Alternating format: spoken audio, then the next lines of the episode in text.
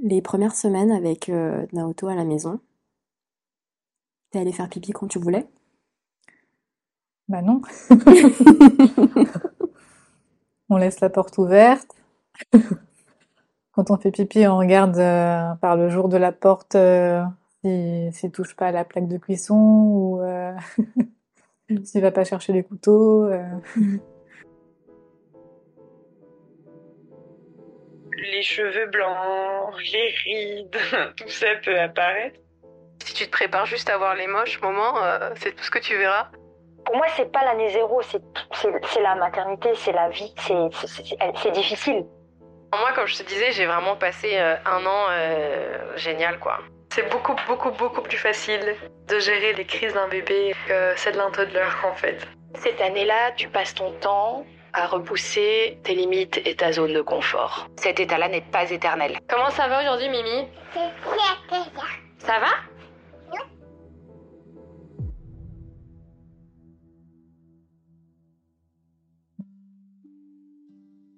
Salut, bienvenue sur Zero to One, je suis Stéphanie Ayuzawa et je vais à la rencontre de femmes et d'hommes devenus parents pour qu'ils me livrent le parcours des 12 premiers mois avec leur bébé. Avant de commencer, les conseils et pratiques évoqués pendant les épisodes sont propres à mes invités. Ce ne sont ni des recommandations officielles, ni des injonctions. Aujourd'hui, j'ai discuté avec Jenny. Elle est architecte dans un cabinet à Tokyo, qu'elle quitte peu de temps après avoir découvert sa grossesse pour mettre un stop à un rythme de vie trop intense. Jenny fait partie de toutes ces femmes qui ont accueilli leur bébé durant la pandémie. Cette période lui a permis de créer son cocon familial, mais les mois qu'elle passe confinée avec son fils sont aussi parsemés de moments de solitude et de doute. Elle réfléchit à la manière dont elle va réorganiser sa nouvelle vie pour concrétiser son projet, celui de créer son propre cabinet d'architecte. Bonne écoute Comment ça va Jenny? Bah écoute, euh, ça va. euh, contente de te revoir, Bah pareil, de discuter. pareil. Merci beaucoup pour ton temps aujourd'hui. Pas de Euh, problème. Est-ce que euh, tu veux rapidement te présenter pour euh, l'audience? D'accord. Euh, donc moi c'est Jennifer. Je vis à Tokyo depuis un peu plus de cinq ans. J'ai un petit garçon Naoto qui a deux ans et demi, un peu plus de deux ans et demi. Voilà, je suis architecte. Mon compagnon s'appelle Taito, mon mari. Alors, est-ce que tu te souviens du moment où tu as réalisé que tu étais enceinte C'est arrivé un peu subitement. On... C'est pas qu'on s'y attendait pas, mais euh, on n'y croyait pas trop. Enfin, on pensait pas que ça allait arriver aussi vite. Mais vous en avez parlé avant, vous êtes, vous On- êtes dit, on en avait parlé, voilà. là c'est le bon, C'est le bon moment, mais on pensait que ça allait arriver euh, dans, dans des mois en fait. Et finalement, euh, c'est arrivé très vite. Ouais. Et, euh, et oui, et après j'ai fait un test de grossesse euh, quelques quelques jours après, enfin une fois que mes règles n'arrivaient pas. Et, et là, voilà, on est, on, j'ai annoncé à Taito un matin que euh, voilà, j'étais enceinte. Et il en revenait pas en fait. Il Tu lui pensait dit pas. quoi exactement? Bah, je suis Non. enceinte. Déjà, déjà? Oui. C'était uniquement le retard des règles qui t'a mis la puce à l'oreille ou t'avais d'autres euh, d'autres symptômes euh, Aucun symptôme, euh, uniquement le, le retard en fait. Voilà, je, je faisais un test comme ça pour voir, mais sans penser que ce serait positif aussi facilement. On n'en revenait pas en fait. T'as ressenti quoi? Bah je, ouais, sur le coup, je m'en suis pas trop rendu compte, mais j'étais contente et lui aussi. Hein, on était très contents, mais mais sans vraiment euh, réaliser euh, ce qui allait nous arriver euh, après. Alors, tu l'annonces à Taito. Qu'est-ce qui se passe après? Est-ce que tu vous décidez de garder euh, le secret pendant les trois mois symboliques? Euh, C'est quoi ton opinion par rapport à ça? Est-ce que ça a été difficile, si jamais vous avez décidé de garder le secret, de, de garder le secret? Euh, alors moi, c'est vrai que j'étais à ce moment-là très prise par mon travail et euh, je travaillais en agence. Donc mon premier, ma première pensée, ça a été mince, comment je vais faire avec le travail? Ouais. Et euh, donc euh, j'ai décidé d'en parler assez rapidement euh, à mon chef, en fait, pour qu'il puisse anticiper euh, son, enfin, voilà, la masse de ses employés euh, rapidement. Et puis moi, je, je- en même temps, j'avais pas trop envie de rester en- travailler. Euh, pour, pour l'histoire, c'était un cadre de, travail assez toxique, donc pas, je ne voyais pas euh, vivre ma grossesse et euh, mon accouchement euh, en travaillant dans ce cadre-là. Ouais. Et même retourner après. euh, Et même retourner après. Donc voilà. Et en ce qui concerne ma famille, j'ai annoncé rapidement à mes parents au bout d'un mois, mais je leur ai dit euh, je préférais qu'on attende euh, 3-4 mois parce que j'avais très peur de faire une fausse couche en fait. Ok. Voilà. Euh, ouais, je pense qu'en fait, je, je réalisais pas vraiment encore euh, que j'étais enceinte et je, je me disais, euh, si ça se trouve, je vais faire une fausse couche, donc il faut que j'attende euh, les, les 3-4 mois pour, pour être sûre. D'accord.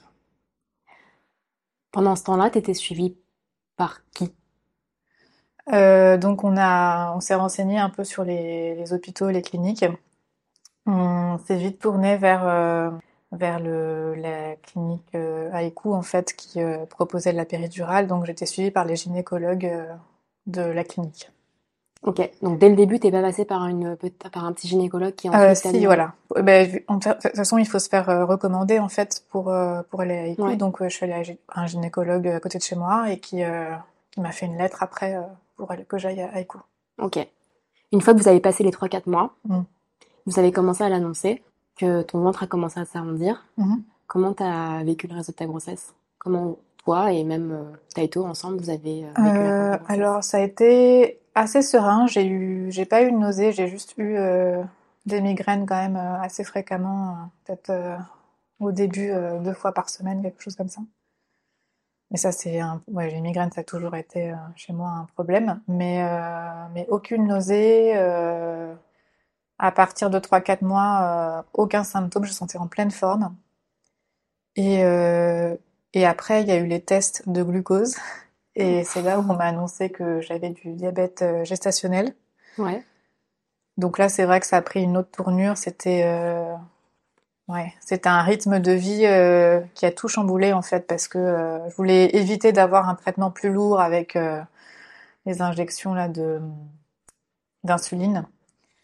Donc euh, Ça veut dire quoi en fait quand t'es diagnostiqué euh, ça veut dire diabète? que en fait, euh, en gros, le, disons que le, le danger c'était que le bébé prenne trop de poids. Ok. Et c'est vrai qu'au Japon, ils font quand même euh, très attention à ça. hein, J'ai l'impression, euh, les, les mamans japonaises font très attention particulier, ouais. que le bébé ne prenne euh, pas de poids. Ouais. Je pense aussi c'est du fait euh, De la morphologie. voilà, de la physiologie, enfin de la morphologie des femmes qui font que comme elles ont des hanches assez étroites, en fait, il faut que le bébé euh, puisse passer facilement. Alors qu'en France, ma sœur qui a trois beaux enfants, euh, son dernier faisait 3 kg 6 ou 3 kg 8, aucun souci, euh, voilà. Mais je pense qu'ils ont un rapport assez particulier au Japon avec ça, enfin j'imagine. Et du coup, mais cela dit, c'est vrai qu'en France aussi, ils font assez attention avec le diabète gestationnel. C'est vrai qu'il n'y a pas que la prise de poids, il y a aussi des... euh, pardon, j'ai plus les, les mots en tête. Un impact mais, sur le développement? euh, des risques en fait. euh, pour la mère? Oui, pour la mère. Ouais. Donc j'ai été très bien suivie. Je, je voyais une, une nutritionniste. Je devais euh, peser tous mes aliments, compter mes calories, manger à un rythme régulier, six fois par jour. Euh, Six fois par jour? oui. En fait, pour pas que j'ai des pics trop importants de glycémie, il fallait que je scinde mes repas en fait en deux. Donc c'était euh, 10 heures, euh, midi 13 heures, 16 heures, 19 heures. Et voire un encas le soir aussi. Donc c'était un peu euh, voilà une, une routine à prendre, mais euh, finalement c'était pas plus mal parce que euh, j'avais un rythme de vie quand même avant assez euh, assez dingue et je faisais pas forcément attention à ce que je mangeais et là ça m'a vraiment permis de me replier sur moi, de vraiment faire attention à mon corps, à ma manière de manger, à prendre des habitudes saines en fait.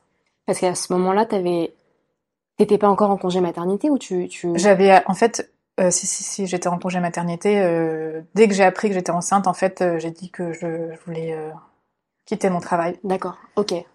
parce que euh, voilà c'est c'était euh, des conditions de travail assez dingues hein, euh, travailler jusqu'au dernier métro parfois le week-end euh, Mhm. Dormir sur place euh, Mhm. donc je me voyais pas euh, rester comme ça enceinte en fait Ok. Donc euh, c'était un timing intéressant. Ça t'a permis de mettre un terme à cette Voilà. situation hyper toxique et de prendre soin de Bon, donc à part, euh, enfin à part, c'est quand même euh, une charge assez euh, lourde de gérer le diabète gestationnel jusqu'à la fin de la grossesse. T'as été diagnostiquée quand exactement? En fait, on fait le test, je crois que c'est 24e ou 26e semaine. Euh, Ok, d'accord. donc euh, c'était pas tout au début, hein, c'est à partir du, du cinquième mois. Mm. Et, euh, et voilà, donc après ça prend une dimension différente, mais ça va, j'ai quand même assez bien vécu. euh, en, en gros, ça, pas de problème. Alors, question par rapport à la nourriture et aux boissons chaudes. D'accord. T'as bu du café? Écoute, je, j'en ai bu. Ouais. J'adore le café, donc euh, j'en ai bu. euh, je, je buvais pas un café par jour. Euh, je buvais, enfin, disons, un vrai café peut-être deux, trois fois par semaine. Ouais. Et après, je prenais du décaféiné. Ok. Mais, euh, mais voilà, après, moi, je pense qu'une tasse par jour, ça pose pas de problème. Enfin, j'ai lu euh, des, plein de témoignages disant que ça pose pas Bah, vraiment de on lit problème. plein de choses qui se contredisent, donc parfois C'est fatigant. Euh, si on adore le café, euh, pourquoi s'en priver si c'est pas euh, abuser la, la quantité qu'on boit, quoi. Bon, par contre, c'est vrai, que l'alcool m'a beaucoup manqué. Euh, Le poisson cru, j'en ai mangé. euh, j'ai fait une entorse euh, pour Noël. J'en ai, j'ai mangé des coquilles Saint-Jacques crues. Ça m'a tellement manqué. C'était bon? Ouais. ok, donc on arrive à la fin de la grossesse. Oui. Comment, euh, comment se passent euh, les dernières semaines de Alors, grossesse? en fait, les dernières semaines de grossesse, euh, donc moi j'ai accouché en mars 2020, euh, pile au début de la pandémie. Ouais. Et c'est vrai que je surveillais de très près en fait les actualités parce que mes parents devaient venir en mars 2020 Ouais. après l'accouchement. Ouais. Et, et avec tout ce qui se passait, j'avais peur que la situation dérape et qu'ils puissent plus venir me voir. Ce qui s'est passé au final. Et donc c'est vrai que je, vers la fin de la grossesse, j'ai été assez anxieuse en fait. Ouais. Euh, et je pense qu'en fait, euh, peut-être inconsciemment, j'en sais rien. Enfin, je me dis ça, c'est que euh, Naoto est arrivé avec une semaine de retard. Je pense qu'en fait, il voulait rester dans sa bulle, voilà, face à ce qui se passait dans le monde. Donc j'ai accouché avec euh, une semaine de retard. J'en pouvais plus à la fin. J'avais vraiment envie que les choses euh, se terminent. Comment est-ce qu'ils ont géré euh, côté hôpital le, le fait que la date du terme soit passée? J'avais un... En fait, j'ai eu une dernière visite début mars, quelques jours après mon terme prédit. Mhm. Et euh, de là, il m'a dit, bon, ben, on va, on va procéder la, à la procédure d'enclenchement à telle date, on va choisir la date ensemble. Ouais.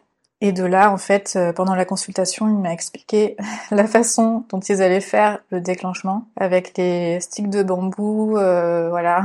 C'était, enfin, je, ça a été un peu un choc pour moi parce que je, j'avais pas du tout envie de, d'accoucher de cette manière-là. Et en sortant de la consultation, je me suis dit, bon, j'ai pas envie que ça se passe comme ça. Je, vais tout faire pour euh, accoucher euh, avant, en fait. J'ai marché comme une dératée autour de chez moi. En fait, j'habite sur une colline, donc j'ai, avec euh, Taito à côté, on a monté, descendu plusieurs fois les, pentes, en fait. J'ai fait ça deux heures la journée et après le soir encore. J'ai tout essayé. Hein. J'ai essayé la stimulation de voilà de, la corps, clochette Ouais. des bouts de. J'avais lu euh, quoi d'autre. Euh, j'ai aussi euh, lu que en fait euh, le fait de visualiser euh, son col de l'utérus, parce que moi il était trop fermé. En fait, c'était ça le problème de le visualiser s'ouvrir. Donc j'avais regardé des photos sur Google Images de le col ouvert voilà, d'un col ouvert et euh, d'imaginer que c'était euh, soi en fait, à soi. Je voilà, j'ai fait ça, ce- ce- cette image là. Et euh, la nuit, donc euh, le soir euh, de ma de ma consultation, la nuit, j'ai commencé à avoir des contractions. Voilà, donc euh, Attends, la nuit de ta consultation? Oui, enfin, c'est-à-dire que j'ai j'ai visité, j'avais rendez-vous le matin. Après, j'ai fait tout ce qui était nécessaire pour, euh, voilà, que la procédure Attends, en un seul jour, t'as marché Oui, euh, 3 tonnes de pente, tu t'es touché le corps, tu as fait de la méditation, de visualisation. Oui. Et, et, Et, le soir, j'ai eu des contractions. D'accord, Ouais. incroyable. Et euh, alors, euh, donc, euh, comment ça s'est passé? J'avais téléchargé une application pour euh, compter les- le nombre de contractions. Euh, C'était assez gérable le soir, mais par contre, euh, la nuit, vers 4-6 heures du matin, ça, ça commençait à devenir assez fort. On a appelé l'hôpital euh, qui nous ont dit euh, patienter encore jusqu'à 10 heures. Et à 10 heures, on a pris le taxi, on est allé à l'hôpital. Et en fait, mon col s'est ouvert, mais d'un seul coup. D'accord. C'est-à-dire que le jour de la consultation, euh, enfin, c'était complètement fermé et ça s'est ouvert euh, très vite, quoi. Donc j'ai pu avoir ma Mais là, on péridurale tout de suite. on est à J plus euh, un et demi en fait de la consultation où ils t'ont dit euh, qu'ils allaient te déclencher. Oui, c'est ça. Le, je me souviens, le, le gynéco m'avait dit, euh, non, mais en fait, euh, ça, ça s'ouvrira jamais Naturellement. naturellement les prochains jours. Et en fait, c'est moi qui ai décidé euh, de, déclencher, en fait. Voilà. On était donc tout début mars, ça commençait vraiment à partir en couille au niveau de la pandémie. Mhm. Est-ce que l'hôpital avait commencé à mettre en place des restrictions en termes de présence du papa ou ça, ça l'a fait pour vous? Par chance, ça l'a fait, c'est-à-dire que euh, deux semaines après, je crois deux trois semaines après euh, mon accouchement, Ouais. euh, là il y a eu le lockdown un peu partout dans le monde, et donc euh, la, la clinique n'avait pas encore pris de mesures, donc Taito a pu euh, assister à mon mari a pu assister à l'accouchement. Ok. Ouais. Et on n'avait pas de masque, euh, rien. Donc ça c'était une, grande chance par rapport à, je pense à toutes ces mamans qui ont dû vivre l'accouchement toutes seules, ça a dû être terrible. Tu veux raconter un peu l'accouchement ou tu veux passer directement à, au moment où Non, ça me tu as dérange découvert pas. euh, le visage de Naoto Non, on peut parler de Ouais. l'accouchement si tu veux. Donc, euh, en fait, euh, je suis arrivée à l'hôpital. Euh, ça s'est passé très vite, en fait. Je crois que l'accouchement a pris euh, 6-7 heures. Ouais. Ce qui est rapide pour un premier, c'est ça Très rapide. Ouais, mon col s'est ouvert très rapidement. Une petite fleur. Et, et voilà, en fait, euh, ça a duré 6 heures, mais j'ai l'impression que ça a duré euh, 3 heures, même pas, en fait. Enfin, je, je me, je me, re- je ne me revois pas, en fait, euh, regarder le plafond ou euh, trouver le temps long, en fait. Donc t'as pas l'impression que c'est passé super vite? Euh, en fait, c'est vrai, le, le moment arrive très vite. juste avant, enfin, les semaines avant euh, l'accouchement, on te demande de préparer une feuille de, de route, en fait, avec, euh, si tu veux, de la musique, Ah, le euh, birth des plan, choses ouais. comme ça. Voilà, le birth plan. Et finalement, en fait, le moment venu, euh, t'y penses même pas, en fait. T'as Mm. juste envie de, de vivre le moment présent et, et d'accoucher. euh. Donc, euh, l'accouchement, ça a été, enfin, je, j'ai pas trop souffert des contractions. Euh, moi, j'ai eu besoin de la péridurale pour le faire. J'ai eu la chance de, de l'avoir, parce que je sais qu'au Japon, c'est pas non plus euh, donné à tout le monde. Euh, et, voilà, je pense que si c'était à, refaire, je le referais. Euh, et alors, euh, vers la fin de l'accouchement, c'est vrai que comme mon col s'est ouvert assez vite, je pense que, euh, enfin, il y a eu un petit souci, c'est-à-dire que euh, à un moment donné, en fait, on est monitoré pour euh, pour voir les battements de cœur de- du bébé. Bébé, ouais. Et à un moment donné, ça s'est arrêté. Donc, euh, Ça s'est arrêté? enfin, disons que ça a baissé. Ok. Et donc j'ai vu euh, l'infirmière a tout de suite euh, appuyé sur un bouton j'avais euh, 10 personnes autour de moi qui étaient prêtes à me passer sur le bloc en fait pour euh, m'opérer d'urgence. Euh, donc j'ai échappé de peu à la césarienne, mais euh, après ils ont le docteur a fait une manip. euh, je pense euh, en fait au final euh, c'est euh, le bébé qui avait le cordon autour du cou, donc ils ont réussi à remettre bien en place et, euh, j'ai pu accoucher naturellement. Mais voilà, je suis contente d'avoir euh, accouché quand même dans une grande clinique euh, où euh, il y a tout le bloc euh, au cas où quoi. Ouais. Euh, et hum, voilà, donc c'est vrai que la, la fin de l'accouchement, c'était un peu le stress, savoir est-ce que le bébé va bien, machin. Enfin, c'est forcément. euh, ça, Ouais, fait un peu peur. Ouais. Et, euh, et au final, non, tout, tout s'est bien passé. J'ai accouché naturellement. Euh, à un moment donné, j'avais dit à Taito, attention, j'avais peur aussi de la, comment, L'épisiotomie l'épisiotomie. Donc j'avais dit à Taito, attention, si tu vois le médecin avec le scalpel, demande bien à quand même essayer de pas, voilà, à ce qu'on essaye quand même avant sans euh, épisio. Et euh, à un moment donné, donc il a vu la le médecin accoucheur avec euh, le scalpel et il a dit attention. Voilà, bon finalement j'ai pas eu un, une trop grosse épisio. T'as une Par petite épisio? Voilà, c'est ça. Et du coup, euh, non, mais c'est vrai qu'après euh, les, les, les jours suivants l'accouchement, c'est c'est quand même assez handicapant de pas pouvoir euh, s'asseoir normalement. Enfin, Mais c'est atroce, ouais. Enfin, enfin, moi, j'ai- juste eu besoin de bon d'un coussin super sexy avec le trou au milieu là. Mm. Mais mais ça s'est remis très vite en fait. Donc j'ai eu de la chance par rapport à ça. Donc Taito était présent Oui. avec toi. Ouais. Est-ce que t'avais peur de faire number two en même temps ou pas? J'y ai pensé avant, mais sur le moment, j'ai j'ai tout oublié en fait. Ok. Ça m'a pas bloqué. Ok. Et euh, c'est vrai que par contre, on a fait attention qu'il s'assoit. Il y avait genre une ligne au niveau de mes fesses Mhm. et il s'est assis côté euh, D'accord. du bon côté. Ok. Du côté de tes joues, quoi. C'est ça. Donc, petit épisio, Naoto sort, cordon autour du cou, mais finalement, euh, le médecin accoucheur, je sais même pas si c'est le bon terme, sort Naoto. Il le pose pas tout de suite sur moi en fait, euh, du fait de de ce qui s'est passé avec le cordon. Je pense qu'ils avaient besoin de, de le réchauffer ou de vérifier que tout aille bien en fait. Ouais. Donc euh, je le voyais, il était sur une table à côté, il prenait son poids, il le réchauffait un peu sous une lampe UV. euh, et euh, et c'est quelques minutes après où ils l'ont posé sur moi. Et euh, bah oui, là c'est vrai que c'est un moment euh, magique, hein, euh, de le sentir. euh, ouais. On oublie tout, même le, la nana qui t'enlève le placenta Mm. en même temps. euh, ouais.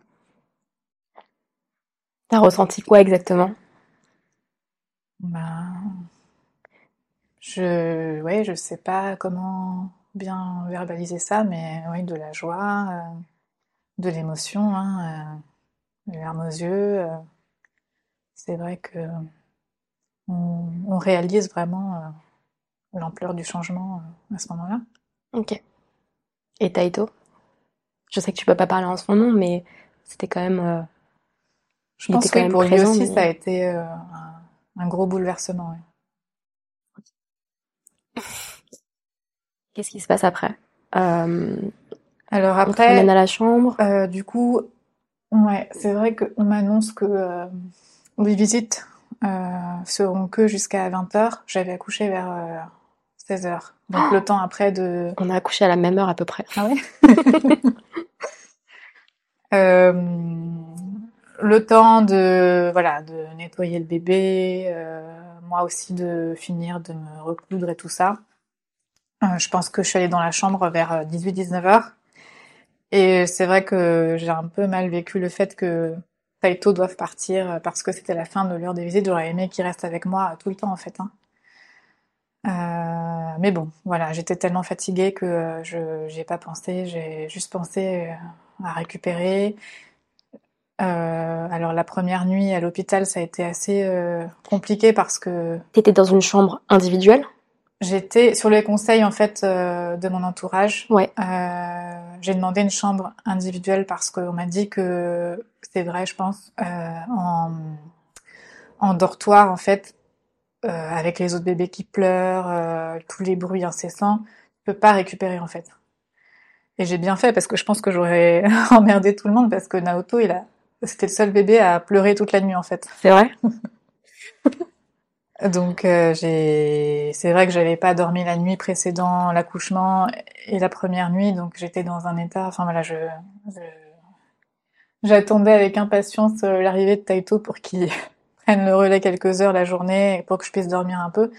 Mais c'est vrai que j'ai trouvé ça assez euh, dur la- les cinq jours à l'hôpital, donc j'ai demandé à rester euh, quatre jours en fait, enfin à partir plus tôt.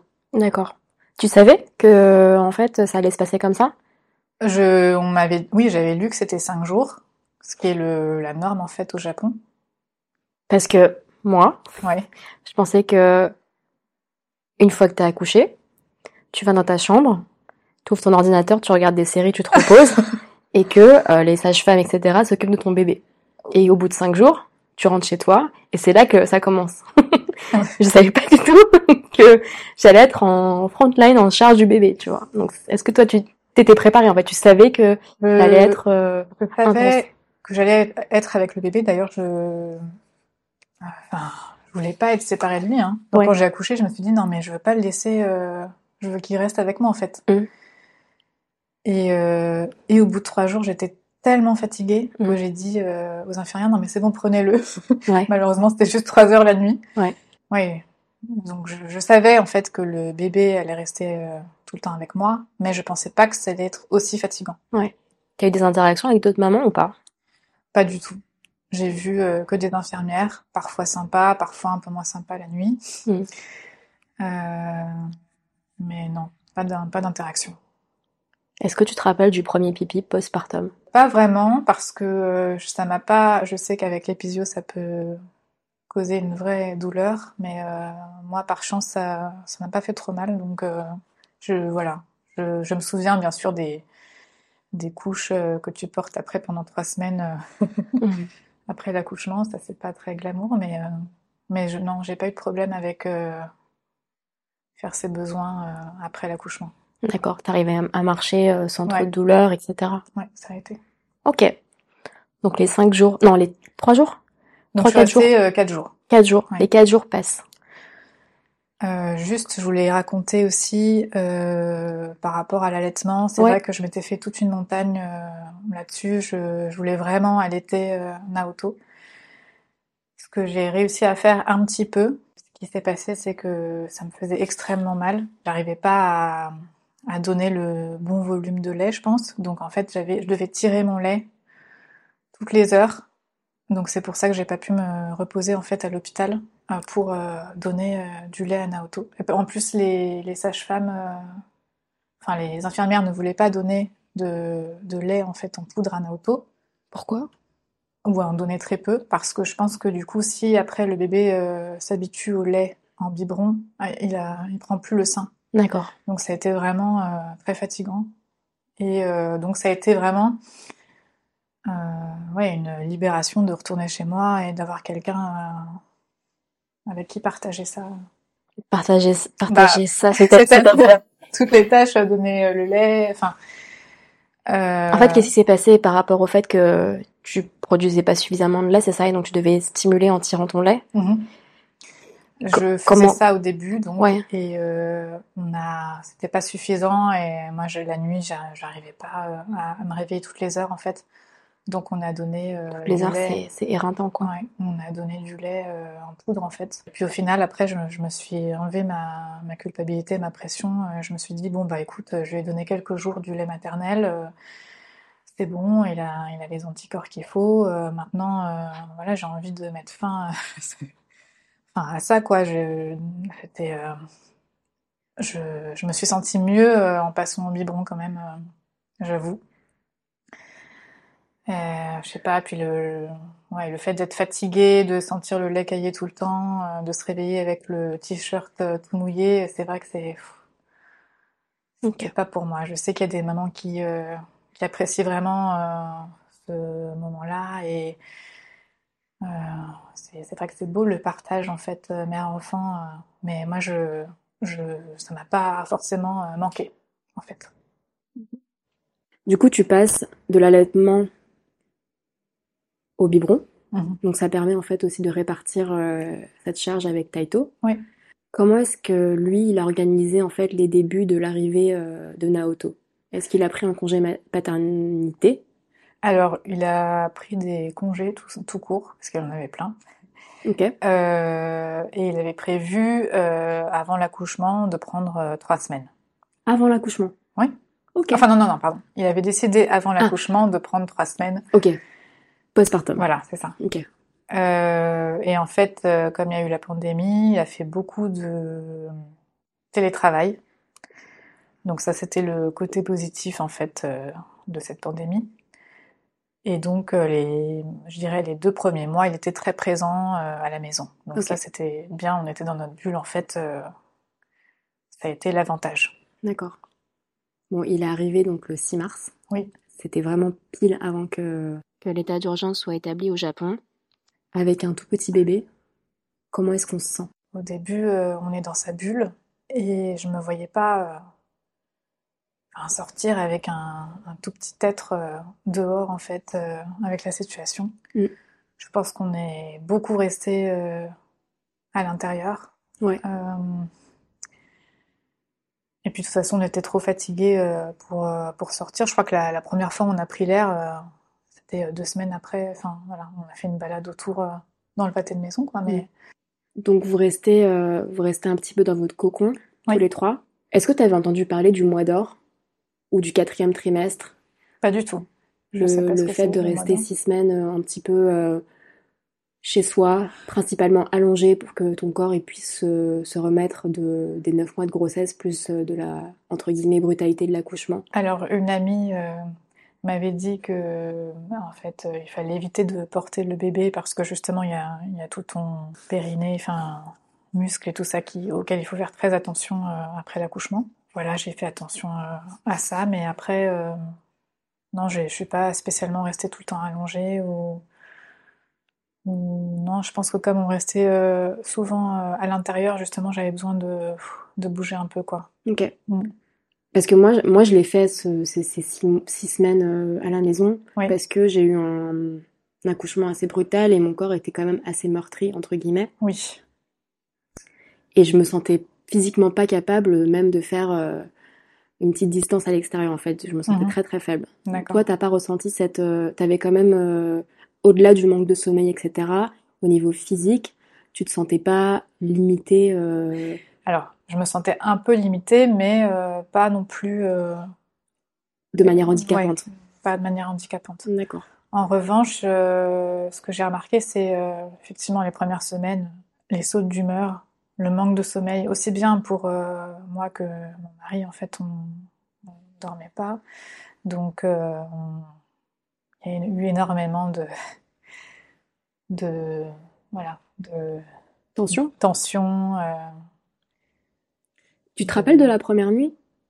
Une fois que vous êtes arrivé à la maison avec Naoto, Oui, alors. qu'est-ce qui s'est passé dans la maison? s'est dit en fait euh, au départ, pour que chacun ait bien son rôle, c'est on fait une nuit sur deux. Donc euh, Taito m'aidait euh, énormément la nuit. Mon mari m'aidait énormément la nuit. En fait, euh, on- je crois qu'on faisait par heure. Je me souviens déjà plus. Ou par pleurs?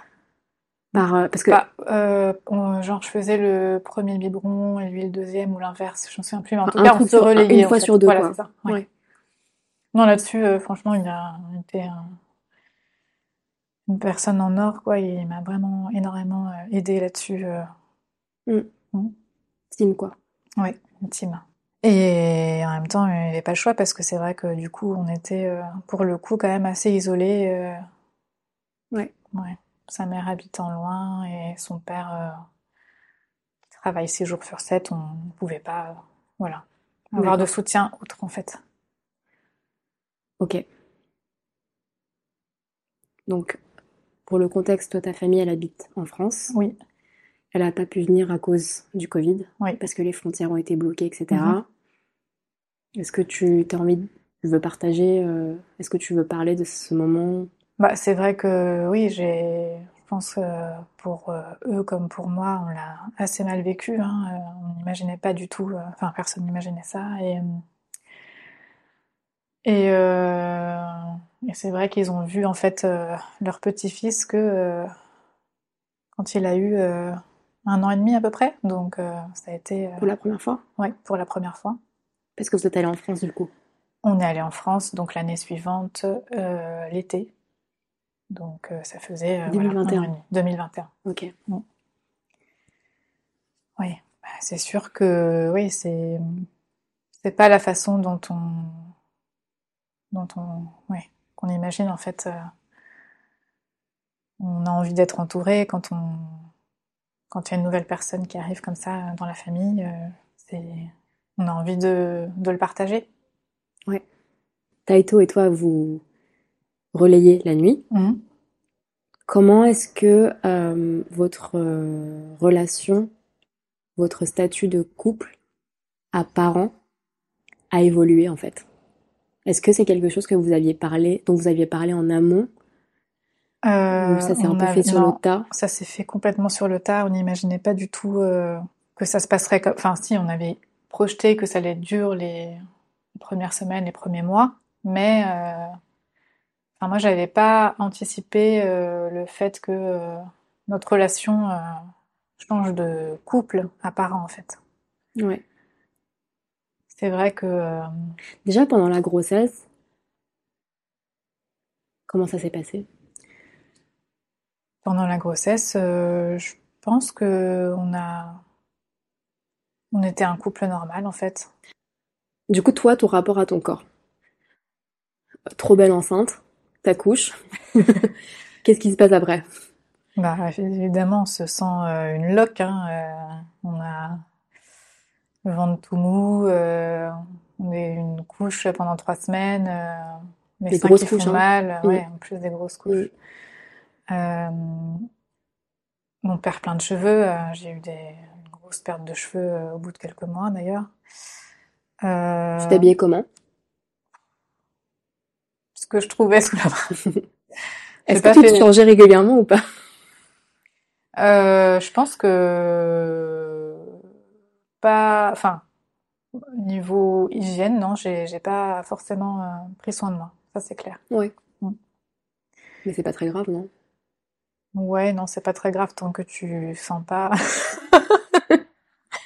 Non, mais enfin, je, à ce moment-là, j'avais pas forcément l'envie de ou le besoin de me sentir, euh, enfin, voilà, maquillée ou euh, c'était vraiment la survie. Hein. Hmm. Mm. Cette période de survie, tu penses qu'elle, tu, tu trouves, enfin, tu considères qu'elle a duré combien de temps à peu près? Hmm, un peu trop longtemps à mon goût.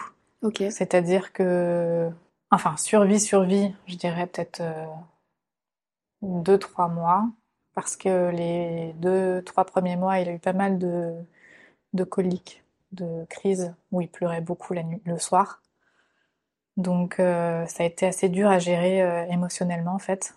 Et euh, une fois que ça allait mieux, euh, bon, c'était, euh, ça allait un petit peu mieux, mais c'est vrai que la pas noir ou situation- blanc, quoi. Ouais, voilà, la situation faisant, voilà, c'était le lockdown partout, on voyait personne, on se sentait très isolé. Je, je me suis pas sentie revivre après, voilà, ça a été doucement en fait, hein, très doucement. Ok. Qu'est-ce que tu as fait pendant ces moments euh, un peu de cette espèce de tourbillon euh, du début? Est-ce que tu avais quelques moments de répit? Est-ce que tu t'accordais quelques moments de, de répit pour toi? Bah oui, comme euh, on se relayait pas mal, Ouais. mais c'est vrai que c'était assez court. Et finalement, en fait, les deux premiers mois, c'est vrai que j'ai eu pas mal de soutien de la part de mon mari, mais en fait, une fois qu'il a repris le travail, là, je me suis sentie euh, quand même très, très seule, très isolée, même en être euh, jalouse euh, qu'il puisse avoir une vie à côté, en fait, c'est-à-dire à, à penser à autre chose, à avoir un peu plus de perspective que moi, les, les quatre murs autour de moi. Ouais. Je me suis sentie euh, ouais, très, très isolée. C'était quel timing en fait, euh, la reprise du boulot pour Taito?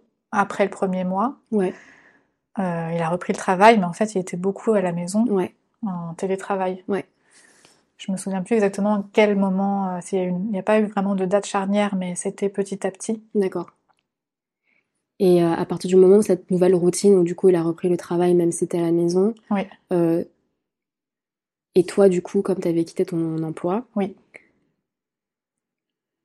il n'y avait pas vraiment de d'échéance de next step pour toi? Oui, c'est ça. Pas de niveau pro niveau Ouais. pro Mhm. Comment tu as appréhendé cette période? Je je l'imaginais pas du tout euh, comme ça avant en fait. Je pense que ça m'est arrivé dessus euh, ouais il très avait violemment en fait. il avait donc Naoto avait deux trois mois c'est ça à peine? ça, ouais, ouais. ok donc ça commençait un petit peu à se stabiliser Oui. et tu avais commencé à capter le délire du, de, de vivre avec un, un tout petit bébé Mhm. mais ça reste quand même super dur. Oui. Et en plus, euh, c'est toi du coup qui étais en front line vu que t'as été en journée, Mhm. il n'était pas dispo. Oui. Qu'est-ce que t'as fait pendant cette période? C'était euh, assez monotone, hein, euh, s'occuper du bébé, euh, enfin, vraiment, euh, on n'avait pas encore la perspective de la crèche. C'est vrai que c'était assez routinier, je, je, assez chiant en fait. hein. Ouais. Je, alors bien sûr, j'adore, mon- j'adore mon bébé, hein, ça c'est clair, mais, mais euh, le fait de pas avoir de perspective, euh, c'est, une grosse claque quand même euh, par rapport à, à ma vie professionnelle avant qui était Ultra intense. ultra Ça fait un ouais. espèce de gap énorme. c'est ça. Donc euh, c'est vrai que et puis aussi la pression des, des parents qui disent derrière bon bah, faudrait euh, chercher un travail maintenant euh, Des parents, c'est-à-dire? de mes parents. Tes parents, ils te, ils te... Bah oui, euh, des, des petites réflexions. euh, D'accord. euh, est-ce que tu vas chercher un travail euh, Ou alors tu es pas partie pour être maman au foyer. Non, mais- ça c'est ouais, ouais. certainement pas. Enfin, je sais pas, mes parents ils sont un peu euh, dans la génération, euh, des, des mères qui travaillent et tout ça. euh, Ouais. donc, euh, et ma mère euh, m'imaginait vraiment pas euh, rester au foyer. Moi, moi non plus d'ailleurs, mais Ouais. Bah, c'est surtout toi en fait qui décide, mais euh, c'est ça. Mais disons que voilà, je sentais la, la pression euh, familiale. Quand tu as quitté ton travail, Oui. c'était pour quitter un endroit toxique, mais c'était Oui. pas pour arrêter de faire quoi que ce soit. Enfin, c'était pas pour arrêter ton activité professionnelle, tu avais d'autres plans en tête Mm. que tu as concrétisés. Mais euh, comment est-ce que tu vivais, tu conciliais ces- cette envie de cette envie entrepreneuriale et euh, ton rôle de maman? Co- Comment tu as réussi à, à gérer les deux en fait? Comment tu as réussi à concrétiser euh, Aujourd'hui, oui, enfin aujourd'hui, enfin c'est bah, je sais pas dire encore si j'ai ouais. vraiment concrétisé parce que je, je, enfin, je, je suis en enfin, disons que je fais en, en sorte que ça marche, mais euh, bon. tu l'as concrétisé, Gina. Non, et ça mais fait longtemps. Ah oui. En fait, c'est vrai que le fait d'être euh, mère en même temps, euh, je fais vraiment au jour le jour, mais euh, j'ai toujours, euh, j'essaye toujours d'avoir des perspectives en fait. Parce que ton, ton projet, en fait, ça fait un moment que j'en entends parler et que tu fais des choses. Donc, concrètement, comment tu les as mis en place avec Naoto?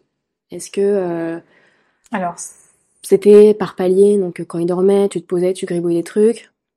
Est-ce que tu t'es posé avec Taito et tu t'es dit comment est-ce qu'on peut faire? Est-ce que tu t'es projeté en disant, OK, la crèche, il y a un truc à faire, comme ça, ça me libère du temps et je peux bosser? Mhm. Qu'est-ce que, comment t'as fait? euh, clairement, ça a été euh, la crèche, euh, donc Ouais. quand, elle- quand il a eu un an, qui m'a aidé euh, bah, à faire tout ça. Avant donc ces 12 mois, on a réussi à trouver euh, donc la crèche euh, Ichiji Hoikuen. Ouais. donc euh, qui est un système de crèche très bien fait où tu peux mettre quelques heures par jour ton bébé à la crèche. Donc on a, je dirais, 3-4 euh, 3-4 heures par, par jour, l'après-midi en général. La semaine, on- je le mettais à la crèche de Ichiji dès qu'il a eu, je dirais, 8-9 mois. Donc déjà vers 8-9 mois, je commençais à, à avoir de nouveau un équilibre, enfin une sorte d'équilibre. euh, Ouais. Ouais. T'as recommencé à disposer un peu plus de ton temps que Oui, et de avant ou- c'est- et de ton cerveau? Non mais oui. Deux questions. Est-ce que tu avais un entourage de mamans autour de toi qui ont des bébés avec un âge à peu près équivalent de celui de Naoto avec qui tu as pu partager ces, ces premiers mois euh, intenses? Euh, Et deux, euh, si oui ou non, ton rapport à la crèche. Est-ce que tu as ressenti un peu de culpabilité quant à ta décision de, de commencer à solliciter ce système de garde ponctuelle à 8-9 mois? Alors, les, je, je, remets ça dans le contexte de la pandémie. C'est vrai que encore à- quand il avait 8-9 mois, enfin, il y avait euh, les euh, comment? État d'urgence l'état d'urgence, donc il y avait peu de sorties en fait finalement. Ouais. Bien sûr, on a vu des gens, hein, mais euh, j'ai l'impression que ma vie sociale, bon, franchement, le- la première année a été mise entre parenthèses. Ouais. Après, j'ai j'ai rencontré plusieurs fois euh, une voisine qui a qui avait une petite euh, de, je dirais, un à deux ans, Ouais. où on a un peu échangé, mais c'est vrai que je pense le choc euh, culturel a écourté nos ouais, nos relations quoi. C'est vrai qu'en fait ouais, donc j'ai pas eu euh, j'aurais bien aimé avoir des mamatomo comme on dit Ouais. en japonais. Euh, mais j'en ai pas eu euh, j'ai pas eu après je me suis peut-être pas fait violence non plus pour en avoir mais euh, Bah, t'avais la- le contexte de la pandémie qui rendait l'exercice euh, Ouais. quasiment impossible en fait. C'est Mais vrai. Mais c'est vrai que j'aurais bien aimé avoir euh, quelques amis avec qui je partage ce, genre de, de choses-là. C'est vrai. Mm. Après, t'as de la famille qui, un, un frère ou une sœur. euh, oui, oui, j'ai une grande sœur qui a trois enfants euh, qui, qui travaille. Et bien sûr, euh, pour les premiers mois, je lui ai posé pas mal de questions. Donc ça, c'était bien.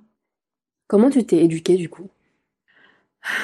Pendant la grossesse, euh, il y a beaucoup de préparatifs à la, à l'accouchement. Et puis bon, d'accord, le postpartum, etc. Mais euh, finalement, quand tu prends le- la définition du postpartum, ça s'étend au-delà du, des premières semaines et des premiers mois. C'est vraiment un, un apprentissage sur la durée. On est au Japon, on a des ressources en japonais, en anglais, en français, on a des potes. Comment on s'y retrouve? Comment tu fais le tri? C'est vrai que hum, cette période de... C'est surtout sur le postpartum, c'est ça? Non, c'est euh, après en fait, euh, après le postpartum, postpartum où tu mets des couches et euh, tu, tu saignes des yeux parce que tu manques de sommeil, euh, c'est plus euh, ok, ben la diversification alimentaire, ok, euh, je sais Ça, pas, aller me promener, euh, Mhm. Tous les trucs de comment on établit en fait une routine, une nouvelle routine de vie avec son, son bébé en fait. un peu au téléphone, mais très peu finalement. Non, je pense que Au téléphone? Enfin, pas- enfin, avec ma mère, Avec, ok, ma sœur un petit peu euh, par message, mais rapidement. Sinon, euh, ça s'est fait euh, en regardant pas mal de, de vidéos euh, sur YouTube, lesquels? les maternelles. Euh, Merci à eux, hein. Voilà, c'est ça. Non, mais merci à franchement, eux. des, des vidéos très bien faites euh, Ouais. sur des thèmes euh, bien, quoi. Non, ça, je pense que c'est venu. Après, on s'est pas énormément documenté non plus. Hein. C'est venu assez naturellement, en fait. On a fait au plus simple à chaque fois, je pense. On n'a pas cherché à faire le Non, truc mais parfait. Genre, fait, pour la, la diversification, moi, j'ai, moi, je, j'ai trouvé ça euh, pas facile, en fait. Parce qu'il y a plein de techniques, euh, et, puis, euh, moi, pour le coup, j'ai pas mal de, je suis entourée de pas mal de mamans qui font des, enfin, qui, qui adoptent des méthodes différentes, et du coup, je me dis, merde, est-ce que ce que je fais, c'est bien ou pas? Merde, enfin, par rapport au biberon, les fréquences, la quantité, tout ça, enfin, je, je continue à apprendre en fait. Donc, ouais, la diversification alimentaire. Comment t'as fait? Euh, bah, j'avais lu qu'il fallait commencer vers 5-6 mois, euh, surtout pour un bébé nourri au biberon. Euh, et j'ai fait euh, la méthode française en fait, euh, donc euh, en testant un au début un légume différent par jour. Et après, euh, voilà, je faisais des assemblages, euh, j'ai mixé avec un peu de riz aussi, parce qu'au Japon ils font beaucoup avec le riz finalement. Ouais, Euh, ça, j'ai fait, je crois, bah, justement, en, en me documentant sur, sur Internet, en fait. hein, en- J'ai posé quelques questions à ma sœur aussi. Enfin, je me suis un peu débrouillée autour de moi, enfin, en me renseignant autour de moi. T'as pas participé à des ateliers organisés par l'arrondissement où tout était annulé à cause du Covid? Euh, non, je n'ai pas participé à l'atelier justement parce que oui, c'était annulé, mais aussi euh, en japonais c'était un peu compliqué. Ok. Euh, en revanche, il y avait un groupe, il y a un groupe Facebook euh, qui m'a énormément aidé et qui est une mine d'or d'informations. C'était Tokyo Mother Group Ouais. et aussi avant Tokyo Pregnancy Group. Ok. Ça, c'est vraiment. tu, tu tapes un mot-clé et tu as plein de discussions, d'échanges intéressants sur des thèmes euh, qui apparaissent et c'est super, quoi. D'accord. Donc tu t'es vachement inspiré de Oui, ça m'a beaucoup des aidé. discussions qui étaient Mhm. dispo. Ok. Je me suis rendu compte que je t'avais pas laissé la parole pour le sujet de la culpabilité par rapport à la crèche. Donc est-ce qu'on Ah peut oui. revenir sur Euh, cette... euh, Oui, mais bien sûr, oui, oui. Alors, euh, tout à fait. Bah, justement, pour parler euh, de ça, euh, je repense euh, à, à mes échanges avec euh, ma voisine. C'est vrai que euh, au Japon, euh, il y a cette tradition de d'élever euh, son enfant les trois premières années, donc ne pas le mettre à la crèche. d'élever, sous-entendu, la mère. La mère, voilà, c'est Ouais. vrai. Donc, euh, elle comprenait pas que je veuille mettre euh, Naoto à la crèche. Euh, et j'ai, j'ai, je sais plus à quelles occasions, mais j'ai souvent senti ces, ces petites piques, euh, Passif-agressive voilà, de ah mais tu mets ton enfant à la crèche, tu veux mettre ton enfant à la crèche si tôt, mais il est petit, euh, ou Mhm. alors euh, c'est vrai qu'après il fait du 8h30, euh, 18h, 18h30. Oh là là, mais ça fait long, c'est long la, la, la, la crèche. Mhm. Donc euh, je, oui, c'est vrai que c'est c'est pas agréable à entendre, mais euh, je me dis que voilà, je- ça me permet d'avoir euh, un équilibre. Lui, ça l'aide. euh, Enfin, je vois la différence à depuis qu'il est à la crèche, il est devenu euh, beaucoup plus autonome. euh, Trois semaines après avoir été à la crèche, il, il- il essayait de se moucher tout seul, enfin, mettre son mouchoir sale à la poubelle. Enfin, c'est des. En fait, comme il, il est dans une crèche où euh, il évolue avec euh, des enfants plus grands, Ouais. euh, il veut reproduire en fait ce que font les enfants plus grands. Donc, euh, je, je vois, enfin, je le vois vraiment un avant-après euh, Ouais. crèche. Ok. Ça a été chaud euh, de trouver une crèche? Euh, finalement, on a trouvé une crèche près de chez nous, à 5 minutes à pied. euh, Trop super. Trop bien. Euh, on a, on a appris euh, qu'on aurait pu mettre Naoto avant plus tôt, mais bon, finalement, les choses se sont faites comme elles sont faites. hein. Euh, il a été euh, à partir de ses un an. Mhm. Et Donc euh, mars, donc euh, 2000. avril, enfin voilà. avril il avait 13 mois. 2021. Ok. Mhm. C'est D'accord. ça. Moi, je me rappelle, on s'était écrit euh, juste avant Ouais. et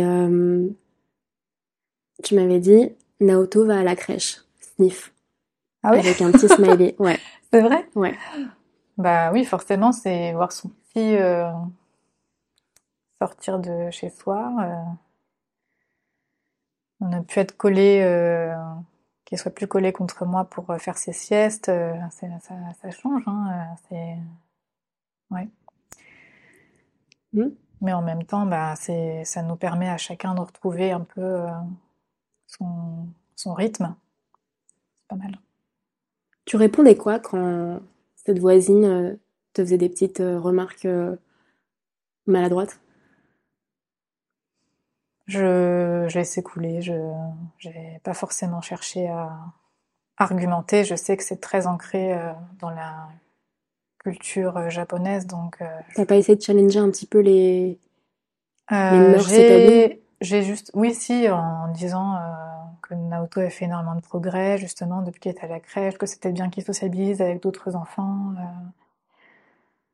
je et je reste persuadée que c'est un un bon un bon schéma, hein, mais euh, Maintenant, bon, après, chacun, euh, chacun sa façon, hein, je peux pas, voilà.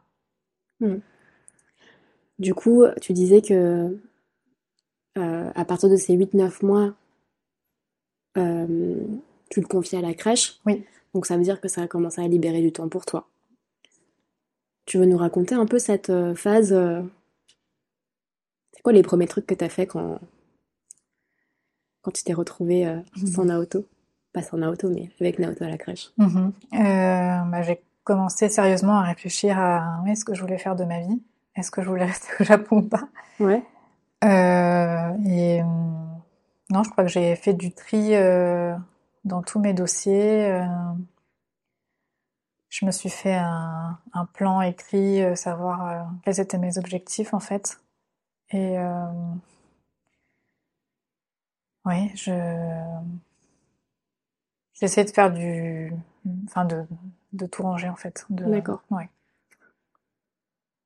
En fait, t'es passé du côté pragmatique tout de suite sur l'optimisation du temps pour euh, structurer un truc, un truc pro. T'as pas, pas le choix en fait. T'as pas le choix, mais est-ce Ouais. que t'as pas, tu t'es pas octroyé un petit moment de, Ah si si, bien sûr. de Oui, oui. self-care euh, Ah, mais chill complètement. Bah oui, oui. Qu'est-ce que t'as fait? Qu'est-ce que j'ai fait? Euh, Je crois que j'ai dormi en fait. Ouais. Et euh, me suis un peu baladée, bien sûr. Euh, non, non, Ouais. c'est clair que c'est un, un temps euh, précieux quand même hein, de, de voilà, de- un temps pour soi, euh, Mm. à, à penser à autre chose que que son bébé. C'est vrai que c'est, Ça fait du bien. ouais, ça fait du bien. Il dort comment, Naoto? Euh, alors, on a réussi à le faire dormir dans son lit récemment. Il a sa. En fait, depuis qu'il était euh, bébé, euh, il avait sa chambre en fait avec son berceau. Euh, bien sûr, les premiers mois, donc il a tout le temps dormi dans son berceau. Mais une fois qu'il a commencé à sortir de son lit, il est venu dormir dans notre lit. C'est-à-dire? C'est-à-dire, bah, en fait, déjà, il voulait pas s'endormir dans son berceau. Il voulait s'endormir sur le lit, à côté de nous. Et donc, une fois qu'il tombé euh, dans le sommeil profond, on le, on le porte, on le portait et on mettait dans son lit. Et euh, récemment, en fait, euh, euh, il se réveillait et il revenait le matin dormir avec nous. Il s'est glissé dans le, dans le lit. Oui. Mm. Et, et donc là, j'ai réussi à lui refaire son cocon dans sa chambre. J'ai acheté une, une veilleuse qui fait, qui projette des étoiles sur le plafond, euh, qui met des berceuses. Je lui ai acheté une petite couette euh, mignonne et euh, maintenant il a compris que c'était euh, sa chambre et il dort dans son lit. Ok. Donc ça c'est bien. Ok. Les quelques fois où on s'est vus ces derniers mois, Oui. tu m'as évoqué plusieurs fois que c'était f- à peu près jusqu'à. Enfin, c'est au moment où Naoto a eu 18 mois Mm. que tu as eu l'impression de sortir la tête de l'eau. C'est vrai. C'est quoi le truc qui t'a fait prendre conscience que tu étais passé du côté de la tête hors de l'eau? Dé- Déjà, c'était quoi cette sensation d'avoir la tête dans l'eau? C'est, ça se manifeste comment? Oui, alors, alors déjà par rapport au moment euh, charnière, Ouais, hmm, je pense que c'est justement quand Naoto a, a eu euh, enfin, cette étape où il est devenu un peu plus indépendant, à manger tout seul, à vouloir prendre son bain tout seul en fait. C'est-à-dire ne pas être euh, constamment euh, tout le temps sur son dos en fait, euh, tout le temps à surveiller ce qu'il fait. Enfin voilà que il marche, il tombe pas. Enfin voilà c'est Ouais. cette hyper vigilance. Qui ne s'arrête jamais. voilà c'est ça. Ouais. Donc Ouais, euh, je pense que c'est ça qui m'a le moment où j'ai plus eu cette euh, ce sentiment-là qui a fait que je me suis dit on peut souffler un peu et et, euh, et aussi rentrer dans une phase plus sympa avec l'enfant où on commence à échanger, à, à rigoler ensemble. Enfin voilà, c'est ça- ça- moi j'ai j'ai adoré le moment où il a commencé à parler en fait parce que Mais j'attends avec impatience ce moment. alors bien sûr au début c'est juste des petits mots Bien mais euh, ça ça fait tellement plaisir de l'entendre répéter des mots euh, même en les écorchant un peu euh, Ouais. c'est tellement mignon. Il avait quel âge quand il a commencé à faire ça? Justement 18 Euh, mois lui, il a été, enfin, il a commencé à, par- à vraiment, il a commencé à dire ses premiers mots rapidement, comme tous les bébés, mais vraiment à, à parler. Déjà, il a, par rapport aux autres enfants, il est peut-être un peu en retard, mais euh, mais c'est pas grave. Mais euh, je sais pas, vers euh, ouais 18 mois, je pense, hein, peut-être un peu après. Ok. Ouais, c'est Oui, pour moi, c'est vraiment ce moment-là où j'ai senti que c'était plus un bébé, mais que c'était vraiment un petit, un petit garçon. Un petit garçon. Mm. Ok. Ouais. Et euh, pour revenir à toi, est-ce que tu as réessayé des pantalons et tu rentrais pas dedans et tu te dis What? Je savais pas que ça allait se passer comme ça. C'est vrai que les, les hanches, je, elles se déforment parce que maintenant j'arrive à remettre, deux, euh, deux ans après, j'ai réussi à remettre des pantalons Ouais, d'avant. ouais. Euh, et pourtant, euh, avec mon diabète gestationnel, j'ai pris que très peu de poids parce que j'ai extrêmement, enfin contrôlé à l'extrême Ouais, en fait ce ouais, que je mangeais. Ouais. Euh, donc j'ai pris euh, 11 kilos en tout, Ouais, ce qui est très peu. ouais, Enfin, ouais. euh, donc j'avais pas pris énormément de poids, mais j'ai senti que mon corps était différent parce que j'arrivais pas à remettre, euh, enfin tout tirait dans tous les sens. euh, c'est voilà. Mm. Mais ça, ça se remet en fait euh, petit à petit. hein. Tu l'as pas euh, mal vécu ou tu t'es juste adapté euh, et tu t'es dit ok je vais mettre des trucs un peu plus amples et basta on s'en fout? Ah oui, non, je, je, je pense que j'ai, j'ai pas vraiment mal vécu, mais oui, je me, je me sentais pas bien euh, dans ma peau. Physiquement, tu te trouves moche. Enfin voilà, c'est, enfin pas moche, euh, complètement moche, mais je veux dire, oui, tu te sens différente en fait. Tu l'avais verbalisé ça à- par exemple au Taito ou c'était juste un truc que Non, pas, du tout. Je crois que je l'ai, je l'ai gardé pour moi et j'aurais peut-être pas dû justement. euh, Je pense que ça fait du bien de, oui, de verbaliser ça. Donc on a abordé le rapport à ton corps Mhm. par rapport à ton ce qui se passe dans ta tête, dans ton cœur, la santé mentale de manière générale, tes ressentis. euh, Est-ce que est-ce que tu as eu euh, des moments un peu plus sombres que d'autres? Je me, je pense que je le voyais pas forcément euh, comme ça euh, au moment, au moment où ça allait pas bien en fait. Mais oui, je pense que euh, quand enfin voilà, j'étais toute seule avec euh, Naoto euh, à la maison, je, j'étais pas forcément au, au mieux, euh, au mieux mentalement, ça c'est clair. Bah, en fait, moi, un des trucs, et je pose la question systématiquement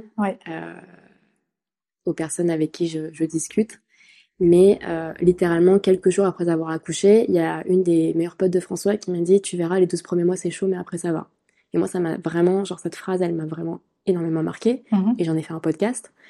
Euh, et cette phrase, elle m'a tellement, elle m'a marqué au point où je comptais les mois Ah oui. jusqu'à ces 12 ans, 12, euh, 12 ans, ces 12 mois pour me dire, Mhm. ok, plus que tant de temps, et après, ça sera un peu moins chaud, ça sera un peu moins chaud. Qu'est-ce que tu penses de cette remarque? Euh, je pense qu'elle est, elle est assez vraie. C'est-à-dire, euh, bah moi justement aussi, il y a eu euh, ou 12 mois, enfin 13 mois euh, la crèche, donc ça a complètement changé le quotidien. Ouais. Mais je suis plutôt d'accord avec, avec ce point. Après, tout dépend de, de la manière dont évolue l'enfant et de la routine en fait. hein. Je, chaque, pour chaque enfant, c'est Alors, du coup, Naoto, est-ce avec Naoto, Oui, est-ce qu'il y a deux, trois moments où tu t'es dit, wow, c'est vraiment hardcore là? Est-ce que tu as des souvenirs? Euh... Est-ce que j'ai des souvenirs? Ben... hum, ouais, je pense que c'était les, les premières fois où je suis sortie avec lui quand il faisait l'apprentissage euh, de, enfin, de la marche, quoi. Ouais. Euh, où en fait euh, il fallait euh, tout le temps courir derrière lui euh, au supermarché et tout ça. Je me suis dit mais c'est c'est impossible en fait. Enfin, à Donc- moins de, enfin voilà, de de le de l'emprisonner dans sa poussette pour pas qu'il touche à tout et tout ça. Je me suis dit mais en fait c'est trop dur à gérer en fait, j'y arriverai pas. Mais bon, voilà, on fait on fait comme on peut et Rassure-moi, ça s'arrête cette période parce que moi, je suis en plein dedans là. Euh, oui, oui, eh ben, de toute façon, euh, moi je dis, de toute façon, quand on va faire des courses ou quand on est dans la rue, euh, on se tient la main. euh, Enfin voilà, il y a tout ça, c'est l'éducation, hein, euh, les limites Et le développement. voilà, mais ça- non, bien sûr, il y a, ça s'arrêtera pas comme ça, mais c'est petit à petit, tu, enfin voilà, il y a des limites, le, il comprend mieux. Ce qui est possible ou pas. euh, donc c'est. Oui, ça évolue, c'est sûr. Est-ce que tu as des conseils pour euh, les parents, femmes et hommes, qui s'apprêtent à entamer leur année zéro ou qui sont euh, au tout début de leur année zéro et qui sont dans une phase un peu difficile? Oui, bah, surtout de bien s'entourer, de pas hésiter à demander euh, de l'aide euh, autour de soi en fait. Après, nous, on n'a pas eu le choix parce que euh, voilà, le monde était confiné, mais, mais voilà, je pense que si on a, si on peut avoir le choix, c'est de vraiment ne pas hésiter à demander de l'aide, Ok. de s'accorder un peu de temps, de mettre quelques heures l'enfant à la crèche pour s'accorder un peu de temps euh, pour soi ou tous les deux, c'est ouais, c'est c'est bien, je pense. Les premières semaines avec euh, Naoto à la maison, t'es allé faire pipi quand tu voulais? Bah non, on laisse la porte ouverte. Quand on fait pipi, on regarde euh, par le jour de la porte euh, si s'il touche pas à la plaque de cuisson ou euh, s'il va pas chercher les couteaux. euh. Mhm. Ouais, c'est vrai que ouais, je me rends compte que même pour prendre une douche, en fait, euh, c'est euh, quand il dort, enfin, quand tu prends ta douche après, euh, tu tu t'attardes pas pour parce que t'as peur qu'il se réveille soin, et voilà. C'est c'est tous ces petits moments-là, ouais, qui qui manquent en fait, hein, au début. Je fais un gros pas en arrière avant de conclure parce que je voulais qu'on parle. On peut pas faire un épisode avec toi sans parler du parc que t'as installé dans ton salon. Ah oui. Oui, c'est vrai. Non, mais c'était. C'est quoi son histoire? Tu peux nous raconter? Euh, ben en fait, oui, on a on a installé un, un énorme parc Mhm. dans le séjour. On a inclus le canapé dedans.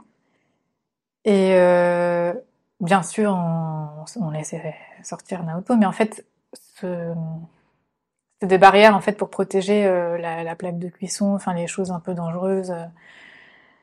Et, euh, et finalement, quand il marche très peu au début, bon bah ça va. Mais euh, mais en fait, au fur et à mesure, c'était pas mal parce qu'il a ça, enfin, il a, ça l'a aidé à, à se redresser en fait Ouais. et à marcher assez rapidement. Au bout de de quoi, dix mois, il commençait à marcher déjà? Ouais. Et euh, oui, c'est vrai que c'était assez impressionnant de, de rentrer chez nous, de voir le que tout le séjour était euh, encerclé Non, de, le barrières. truc, le truc, c'est que toi, ton, de par ton métier et de par euh, ta personnalité, votre intérieur, il est super beau, quoi. Enfin, c'est hyper bien aménagé, etc. Et donc, devoir restructurer ça avec un parc de toutes les couleurs. Moi, je l'ai fait chez moi et je le vis très mal encore. Et je me demande quand est-ce que je vais réussir à enle- enlever ces putains de barrières. Toi, tu l'as vécu comment? Euh, bah, en fait, on a complètement euh, mis entre parenthèses euh, le- l'esthétique de notre appartement, ça c'est clair. euh, Ouais. Quand il est arrivé. hein. Ça t'a pas saoulé quand même au, au, at some point? Bah si, mais après c'est une manière aussi de de souffler. Enfin, je veux dire, euh, d'avoir ce cette protection, euh, ça permet aussi de d'être un peu moins vigilant. Enfin, Ouais. ça, Ouais. ça permet de C'est un un sacrifice aussi. pour un, Voilà, c'est ça. un, une- un- Et on l'a retiré, euh, je pense, euh, quand, bah, dès qu'il a commencé à marcher, de toute façon, parce que sinon il aurait enjambé la, la barrière. Donc ça sert, à un moment donné, ça sert plus à rien en fait. Ok. Bah, merci Jenny. De rien, Tu te sens comment? ça va. Voilà, j'espère que l'épisode vous a plu. Si c'est le cas, n'hésitez pas à mettre 5 étoiles sur vos plateformes d'écoute, ça m'aide pour le référencement. Si vous souhaitez soutenir le podcast sous forme de petit café, même un seul, il y a le lien Buy Me a Coffee en barre d'infos. Vous pouvez aussi suivre les coulisses du podcast sur Instagram, at 021podcast avec un underscore entre chaque mot. N'hésitez pas à le partager à vos proches, à vos potes qui sont dans leur année zéro et aux personnes qui n'ont peut-être pas compris pourquoi vous étiez moins dispo après la naissance de votre bébé. Bisous